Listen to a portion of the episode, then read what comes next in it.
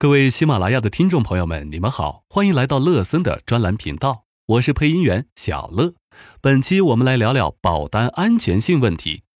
为什么开这一期专题呢？因为保险公司也是自负盈亏的商业公司，但保险公司又是社会保障体系的一部分。为了防范保险公司破产倒闭的风险，每个国家政府都会制定相关的保险法和监管体系。我国采用第二代偿付能力体系，设计了一套计算公式，来计算保险公司股东至少需要注入多少资本金来抵御外来风险，好让保险公司有百分之九十九点五的机会不至于陷入破产境地。通常，保险公司的经营策略越激进，风险就越高，通过公式计算出来的注册资本要求就越高。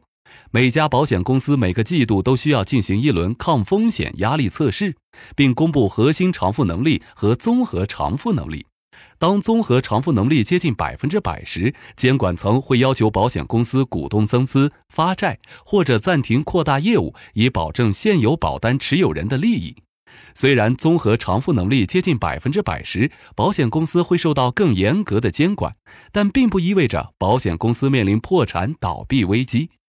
在第二代偿付能力体系下，综合偿付能力为百分之百时，保险公司破产的可能性只有百分之零点五，远未到破产的境地。另外，根据我国保险法第一百条，保险公司应当缴纳保险保障基金。我国成立的保险保障基金，保险公司每年必须从保费收入中提取百分之零点八缴纳。此基金会向偿付能力告急的保险公司注资支援。当保险公司破产时，保险保障基金会划拨基金维护保单持有人的利益。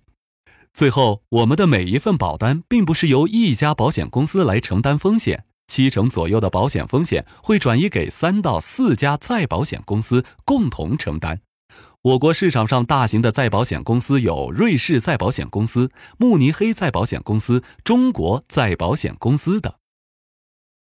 当然，世界范围内曾发生保险公司破产的例子，分别是亚洲金融危机时倒下的日本生命保险公司和次贷危机倒下的 AIG 美亚保险，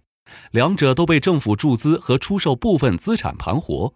同样在次贷危机倒下的雷曼兄弟银行，为什么美国政府没有拯救，却注资抢救人寿保险公司呢？因为人寿保险在某种程度上已经成为国家社会保障体系的一部分。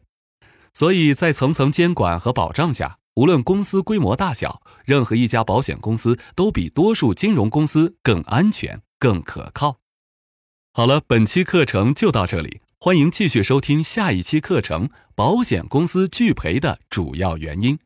您也可以添加乐森老师的微信六五二九三九八六三，获取更多保险知识。